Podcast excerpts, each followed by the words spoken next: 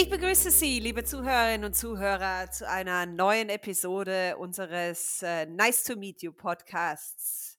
Ich werde jetzt auf Englisch weiter reden, denn mein heutiger Gast, äh, sie ist englischsprachig.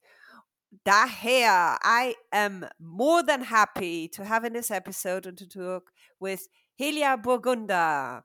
She is the Chief Customer Officer and member of the Executive Board at uh, CC Energy. And I am more than happy to welcome you in today's episode. Hello, Helia.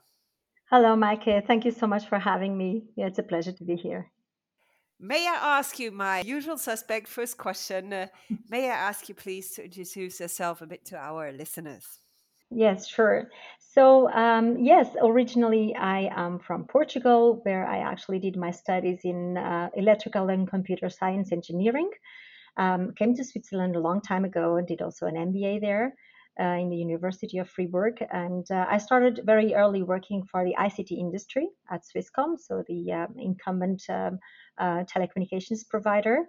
Um, recently, I moved to uh, consumer goods industry and I started working as vice president omnichannel at um, Vorwerk Group, which is an international, very big group as well. And um, I uh, hold different positions throughout my career, also at UPC uh, Switzerland, and also um, now recently at CC Energy uh, in the energy sector. So I really enjoyed changing uh, industries throughout my career and, and learning new things throughout my career. I, I am actually engaged also in, in diversity and inclusion, social actions. Um, uh, topics and with companies, with nonprofit organizations. And I also served in several boards of directors. Um, I like to contribute and to give back whatever I have received once. Wow. I mean, I can imagine that it's not been easy, maybe for you in Switzerland, being a conservative, if I may say that, society to make a C-level career as a woman. What was it for you, the biggest sacrifice you had to make in advancing your career? Well, I wouldn't say these were sacrifices. I think they were, I, I am absolutely sure they were choices, actually. I, I wouldn't like to speak about sacrifices, but rather about choices um, I, I didn't mention, but I'm a mother of three, three boys. So I, I actually chose to drive family, the career, and education all together.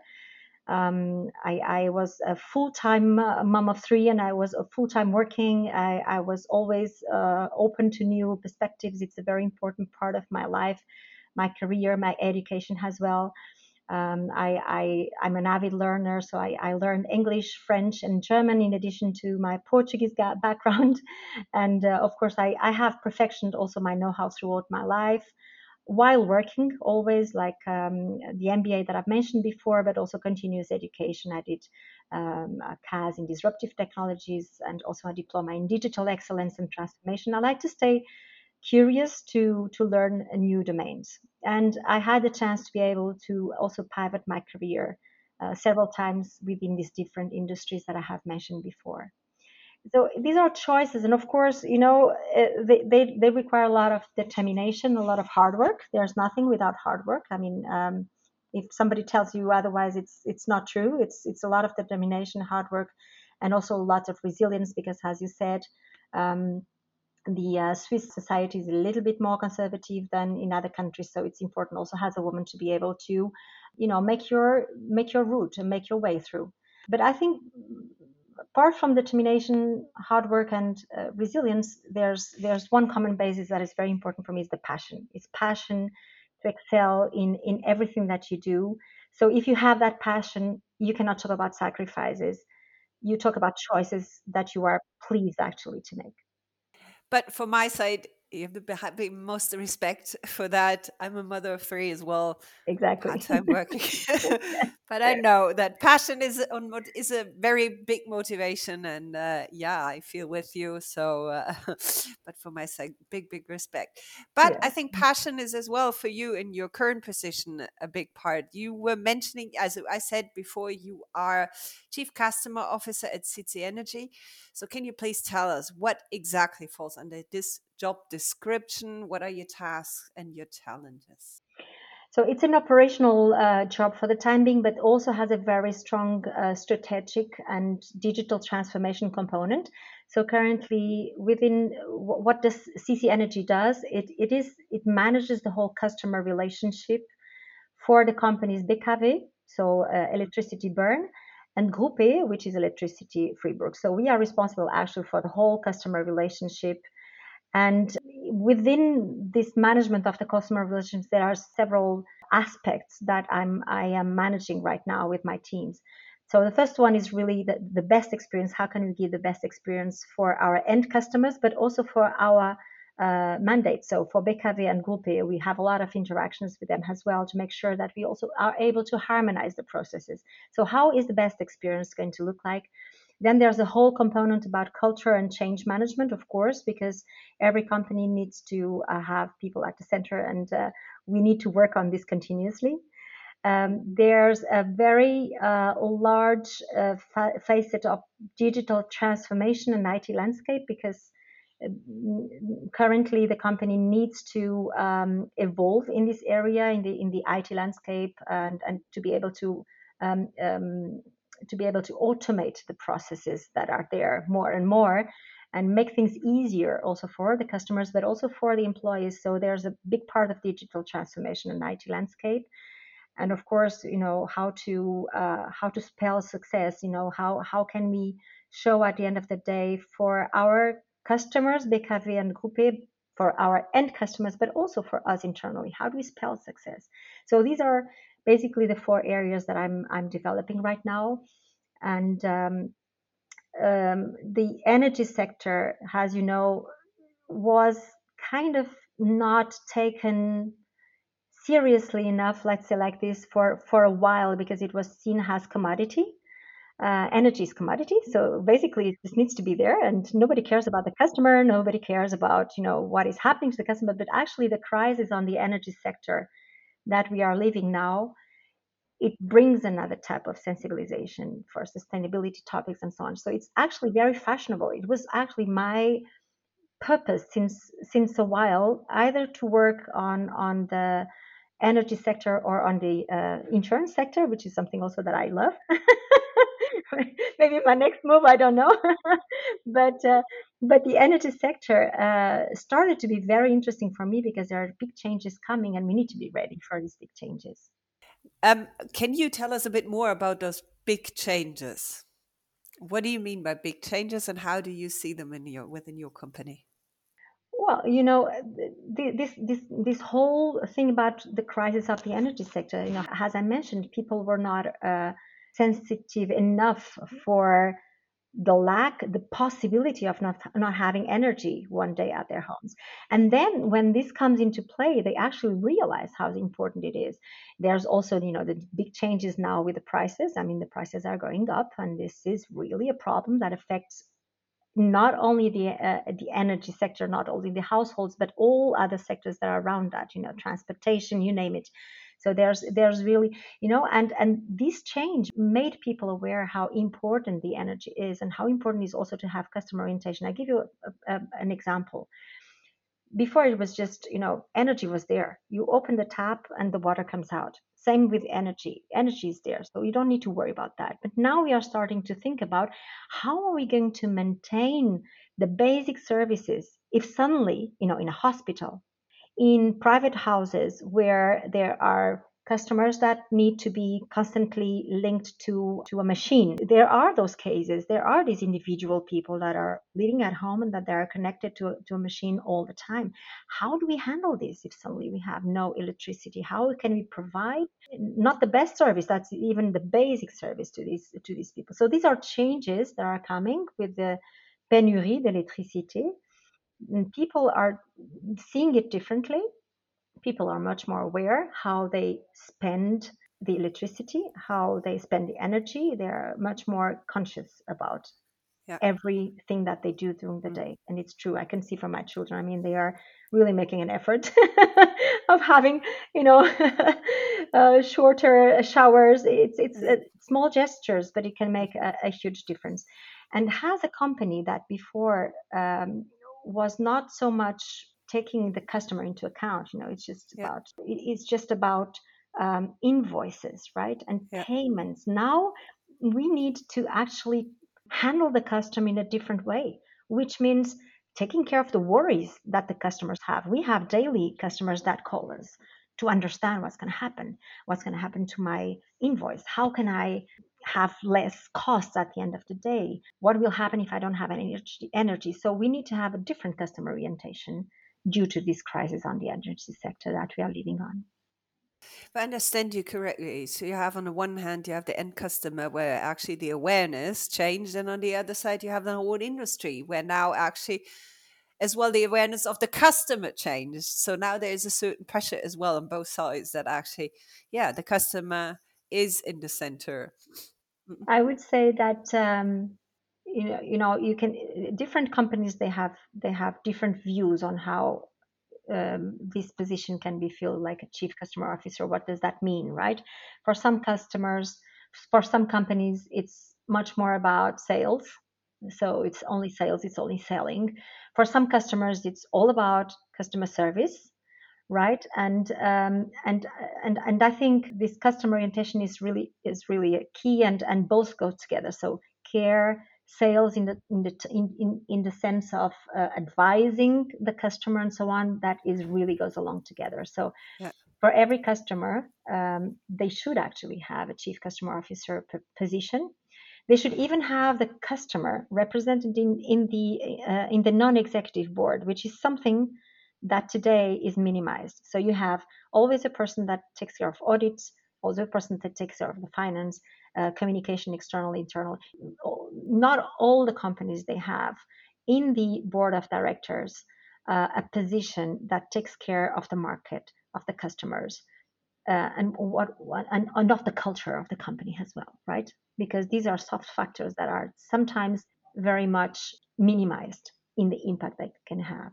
so it's all about retaining the customer and gaining new ones that's for sure but but actually the cost of retention is lower than the cost of acquisition. So we need to make sure that we have not only customer orientation but also human centricity, and this goes for customer and employees as well. So if I hear that, it's actually a position that should be filled in every company. At the operational level, so uh, for sure, but also at the board of directors, non-executive board of directors, that is something that I I observe that is missing a lot. The, the, the Verwaltungsrat or the board of directors are usually very concentrated on the um, procedural part of the uh, of, of, of the board of directors and less they are less engaged let's say like that most most of the companies they are but there are there are many companies in the, in the SME sector for example that they they have less focus on the strategy on sustainability on customer centricity at the level of the non-executive board of directors, for example. You mentioned about sustainability and customer experience, and as well before you said the, the culture. So, what role do the employees and the culture actually play in the sustainable customer experience?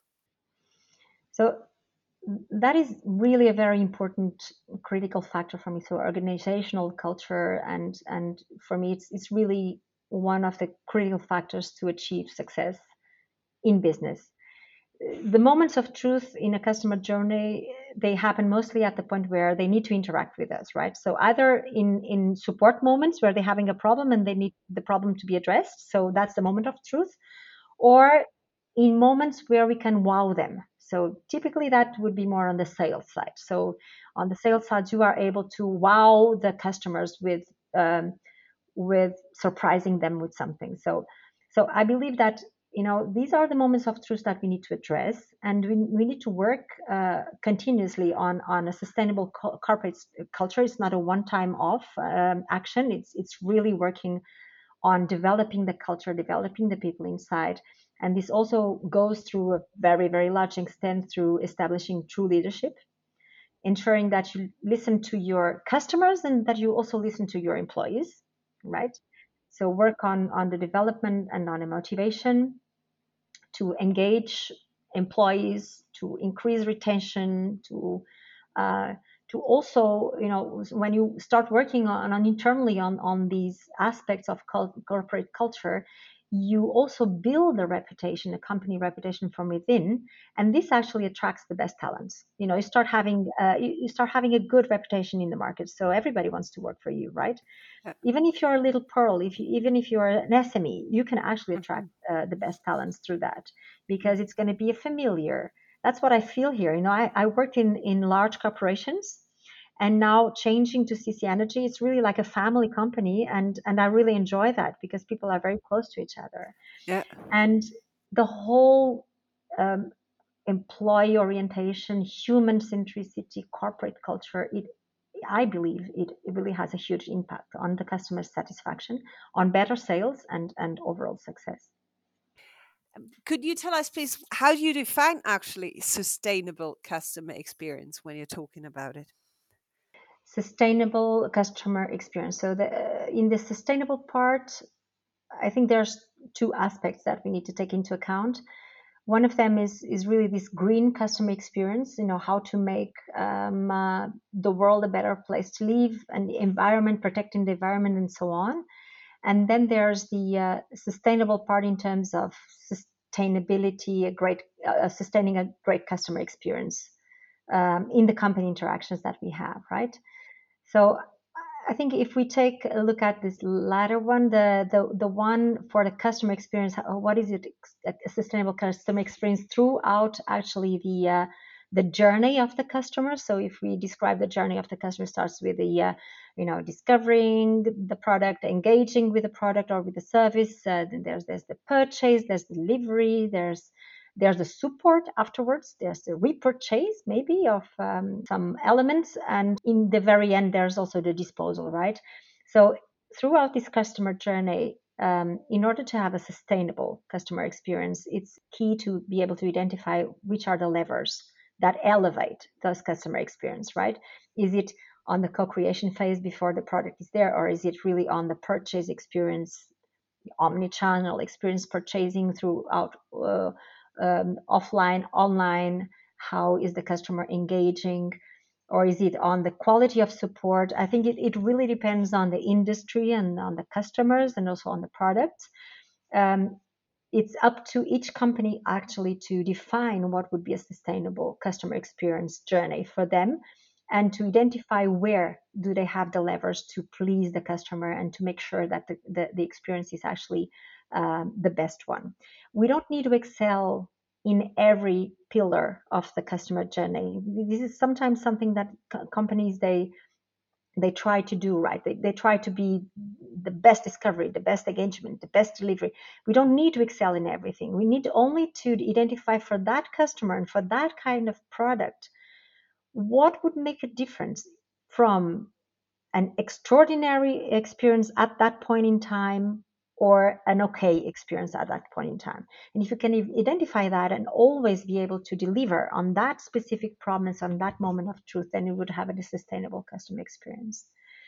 Then there's there's the other aspect of sustainability, and this is about what I said before.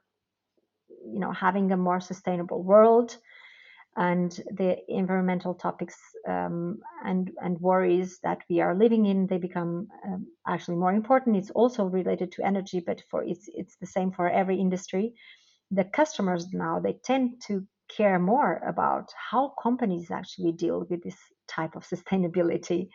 Um, and and and the trends they show that they get more attached they get more importance to they give more importance to brands that actually consider the whole community impact. If a brand does not embrace sustainability as part of their core values, they can have customers dropping more and more because before it was only the ones that were called so to, so to say the greens the green people but now it's it's a majority of the people they value not only doing the right thing but also doing things right and those customers they can be lost they can be in danger if the company actually does not play by the rules um, so for me, uh, it was just to explain uh, what what did, did it trigger to me this sustainable customer experience question as you I think it's very interesting, especially if we're looking at the energy sector, what you were mentioning before, that the awareness of the end customer gets so much bigger that they actually do want to understand now as well. Okay, what is it that I can do? And where's my energy coming from? And they are actually getting more and more informed and they are more aware, which changes obviously then uh, the way how the, the company has to address topics or uh, communicate and has to maybe as well services. Exactly. Absolutely. I agree. Yeah.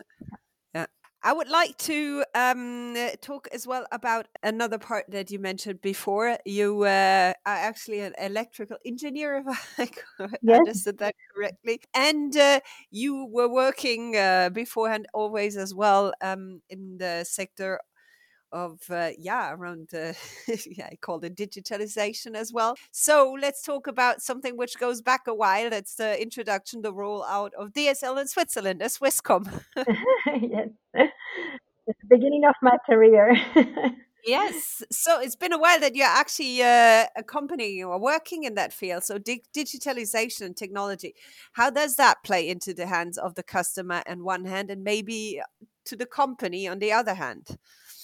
Yeah, those were exciting times, I have to say. You know, it was it was really the beginning of a new era, and I was coming fresh out of university, and um, it was you know today broadband because that's DSL was was about broadband. You know, today it's turned into a commodity, but at the time it was really a, big, a breakthrough, uh, allowing all transformations we didn't even know about to to to happen. Right, it was an enabler, and at the time I was working as uh, an engineer for the research and development um, uh, department of Swisscom, and we started testing broadband systems and, and deploying pilots and and and actually even against the opinion of many managers at the time we encountered a lot, i mean we can laugh about that today but it was really the case we encountered a lot of resistance uh, from within the company itself because swisscom had a completely different strategy at the time which was they were so much focused on on defending the former monopoly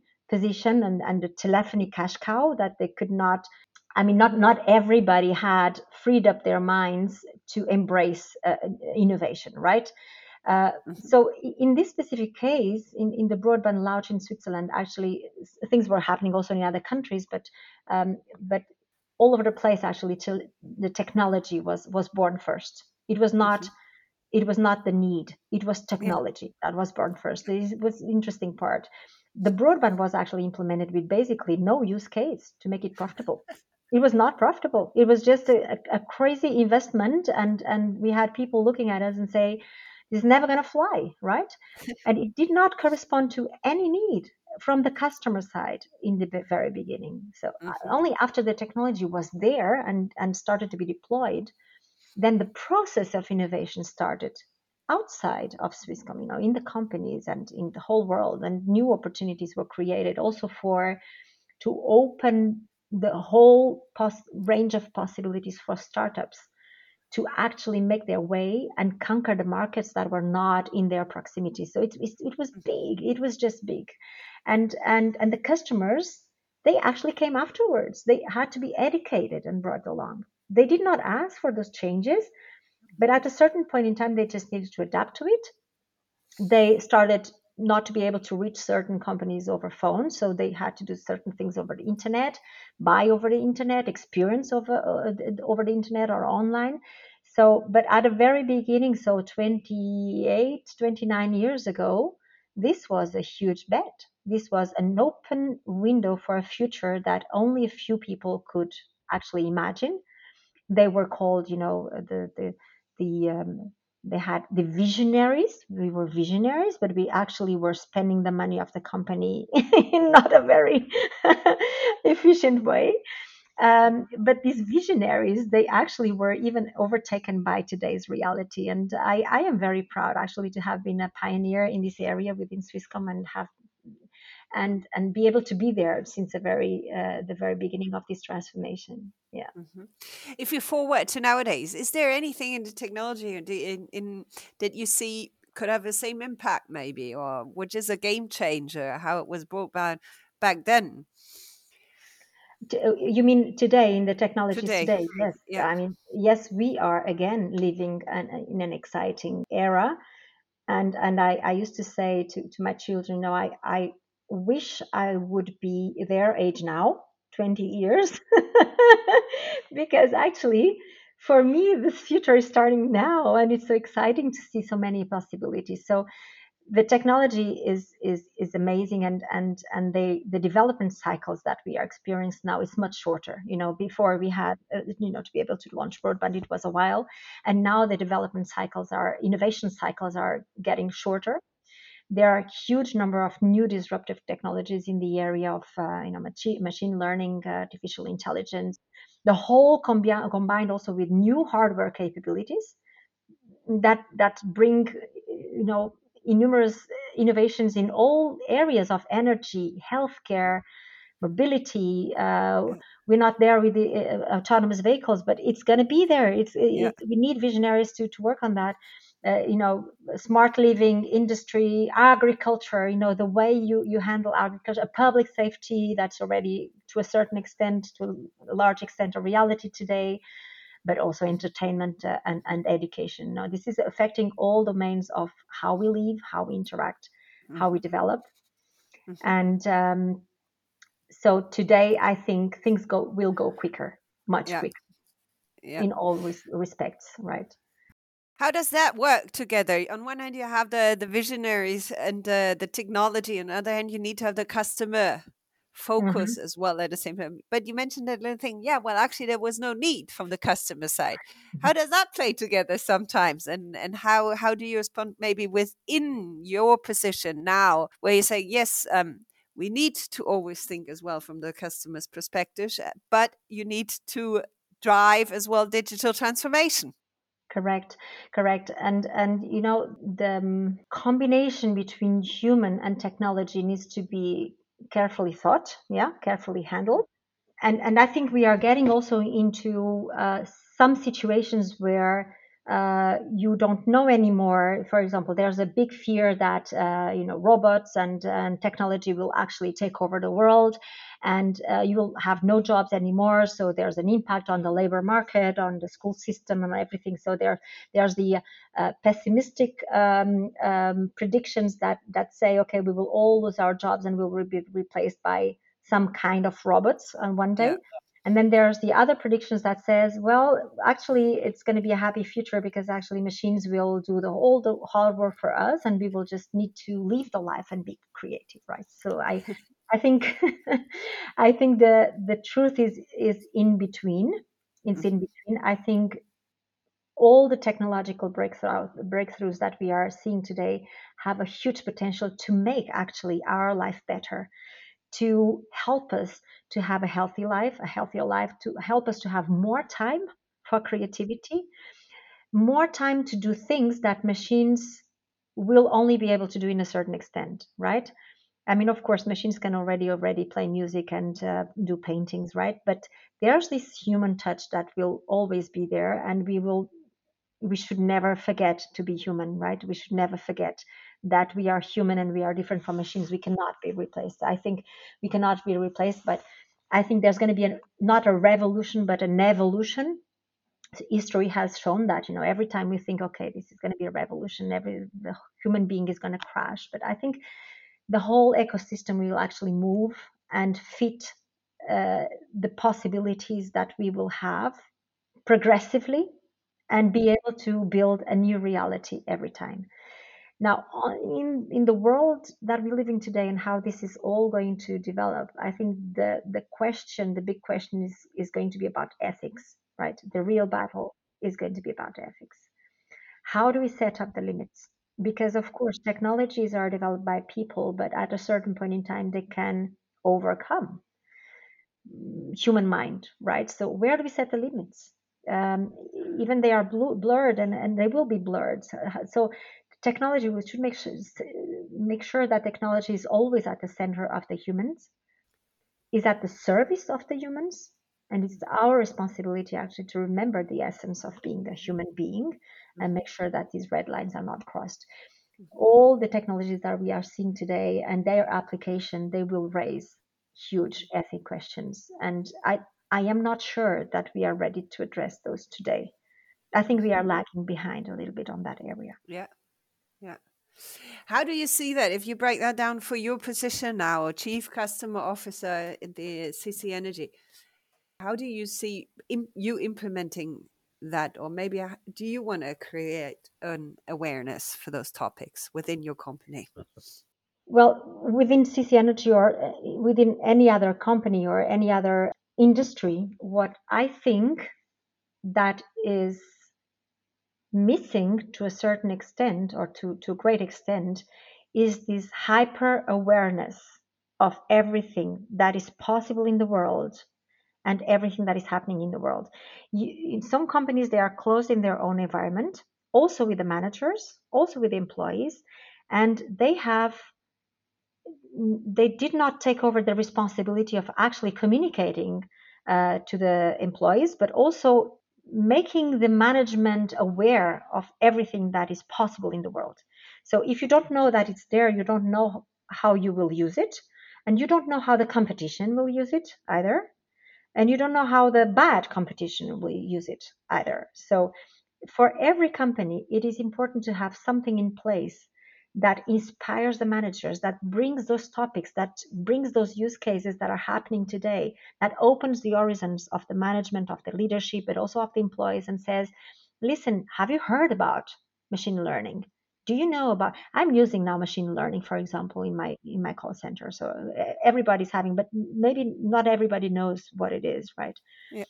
and nobody knows the extension of artificial intelligence uh, to, to the reach that it can have and the opportunities that it can create but also the threats that it can create and it's also the responsibility of companies to educate their employees and educate their managers um, to have this sensitivity about the red lines not to be crossed, because at the end of the day, we will decide as a society what is wrong and what is not not good. You know, if a law comes in, right, to be voted in Switzerland, and the yeah. population is marginally educated about this problematic, they will probably not make the best decision. We don't know.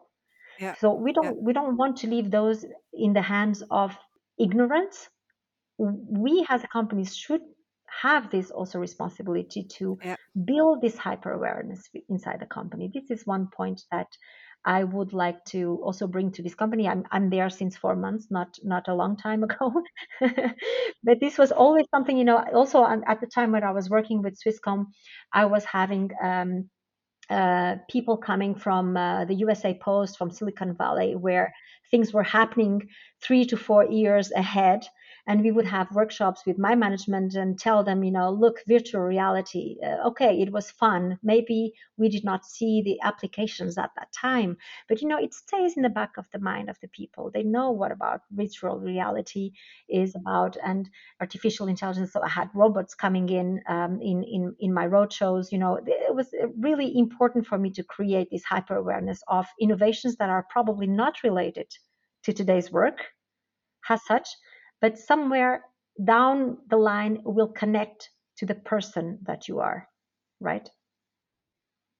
So for me that's um, that's how i would like to handle it from a chief customer officer perspective. So in the end we should keep our mind open and should see as well what's out there to come and first of all just to be aware but as well in order to to know how to either use it for our own like services and uh, maybe products for the customer but as well within for the employees to have really the the the let's call it now simple the right um, digital social ethical lines and guidelines in place for any circumstances. Exactly exactly. Even if they are not written down but they that they are somewhere in the back of your mind that you can yeah. be aware of the risks and the opportunities yeah. Yeah yeah Correct. so that you're always as well kind of able to differentiate yourself as a mm. company or within the market as well at the end to create a better experience for your customer or for your employees ahead of the others yeah, yes because that that's all about differentiation right uh, yeah. you want to be ahead of the others the companies when you have a breakthrough yeah, yeah. how do you use yeah. it um, if I ask you now, what is for you your biggest lesson that you've learned throughout your career? Um, yes, my biggest lesson, I think, uh, and, and as a woman, we always have a bit more tendency to do this. And this is expecting recognition, right? we, we expect recognition. We do our job, we do things, but um, as a female, usually, usually women they have more the, the tendency to expect recognition. Sometimes recognition does not come, even if you are do the best of the job. So what happens is when the recognition does not come, what do you do? You do more and you do more and you're more and more frustrated, right? So my biggest lesson I think is uh, I should not expect recognition. Don't don't wait in your corner until you're seen. Just just acknowledge your value, know how much you're worth and move on. Take risks and move on and go to the next step. So I think that was um, I, I recognize this a little bit late in my career, but, but I, I, I, I, have to say that it was uh, it was a big lesson learned, yes, uh, mm-hmm. and and um, and for me it was important to be able to mm-hmm. to learn this on on my own. Not that everybody tell, tells me what to do.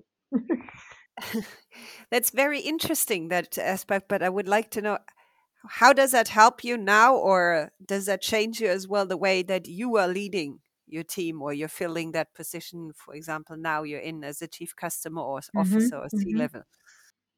So I, I, yes, that's a, a, very important question because when you hear me saying don't expect recognition, uh, it can have the the other uh, side of the corner that says I don't give recognition because you should not expect it, right? So, mm-hmm. um, and I, I regarding this topic, you know, you, you should not do your to your children whatever bad things your parents did to you, right? So you you my point is you d- should not expect recognition to move on and to feel valued.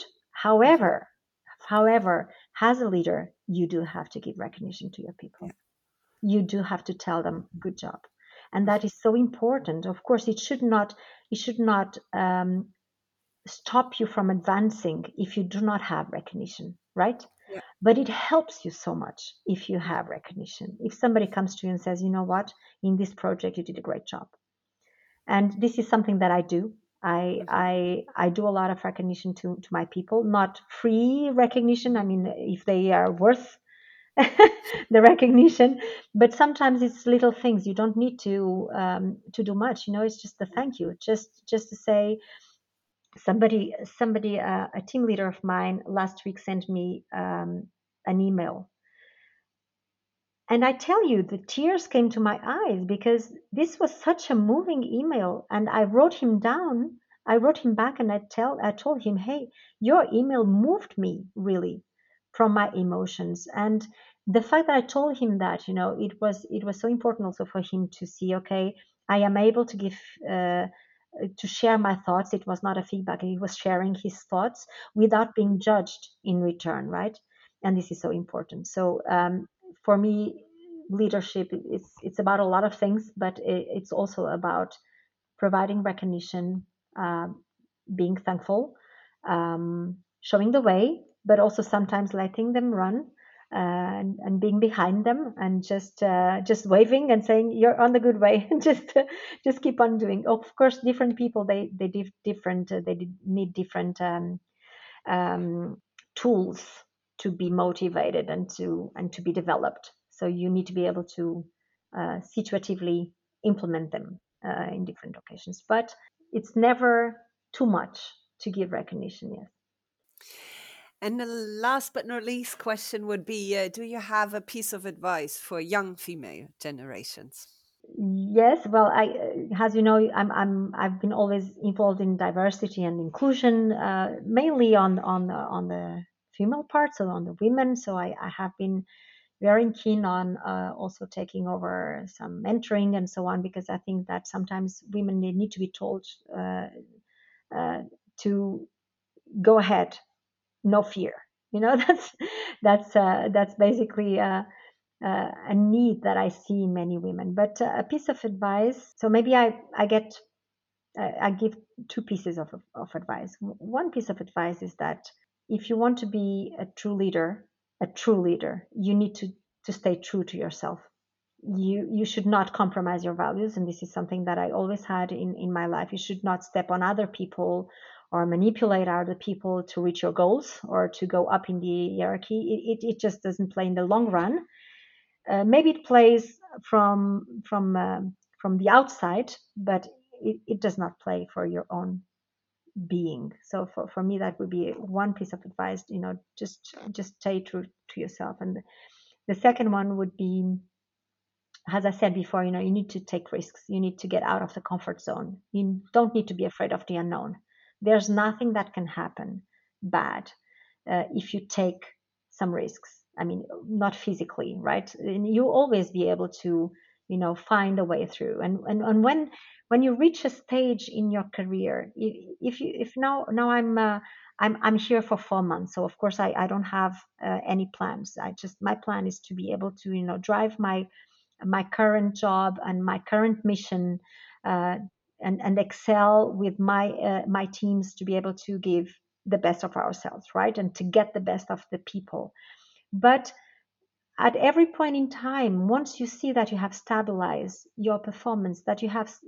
done your contribution to this company, prepare yourself for the next one. You know, get out of your comfort zone. When you feel that you are in a comfort zone, get prepare yourself to the next to the next move. Have ambition. Be curious for another industry. Ask yourself, how can I fill the gap in terms of my know-how or in terms of my training?